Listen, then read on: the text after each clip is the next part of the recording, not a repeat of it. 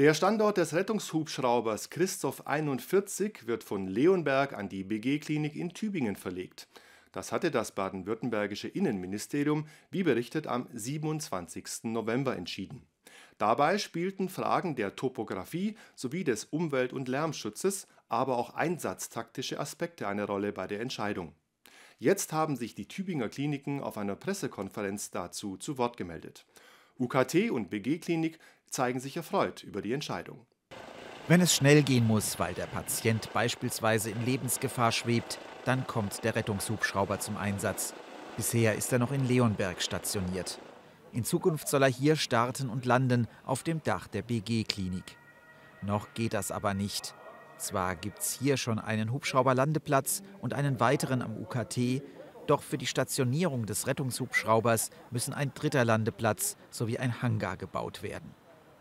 Wir haben dann intern überlegt, macht man das im laufenden Betrieb, so einen Hangar bauen und einen Hubschrauberlandeplatz. Aber da wir eh den Landeplatz selber an sich vergrößern müssen, da gibt es eine neue EU-Norm, war das eh vorgesehen, daran zu arbeiten, haben wir gesagt, okay, dann können wir natürlich die Bauzeit ein bisschen verlängern und auch einen Hangar machen. Es folgten weitere Untersuchungen zu Themen wie Statik, Brandschutz, Lärmschutz und Erdbebensicherheit. Dann ging es an das medizinische Konzept. Hier arbeitete die BG-Klinik mit dem UKT zusammen.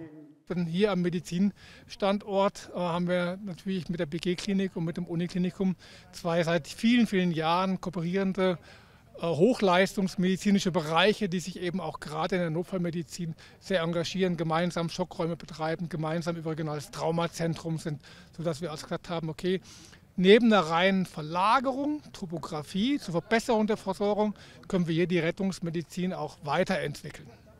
Auch Oberbürgermeister Boris Palmer begrüßt die Entscheidung des Innenministers. Von einem Bürgerentscheid wie zuletzt in Wannweil hält er nichts. Schließlich soll er der Hubschrauber dorthin, wo er den Patienten am meisten nutze. Trotzdem sollen die Bürger jetzt beteiligt werden. Bürgerbeteiligung muss nicht immer heißen, dass mitentschieden wird, aber natürlich müssen Bürger Fragen stellen können. Hier gibt es viele, wie lang fliegt der Hubschrauber, wie laut ist der Hubschrauber, welche Route nimmt der Hubschrauber, wie oft fliegt der Hubschrauber. Und zu diesen Fragen werden wir in Zusammenarbeit mit den Kliniken eine öffentliche Informationsveranstaltung im kommenden Jahr anbieten. Die BG-Klinik wird jetzt die Planungsleistungen öffentlich ausschreiben. Danach werde es voraussichtlich zwei bis zweieinhalb Jahre dauern, bis der Luftrettungsstützpunkt in Betrieb gehen könne.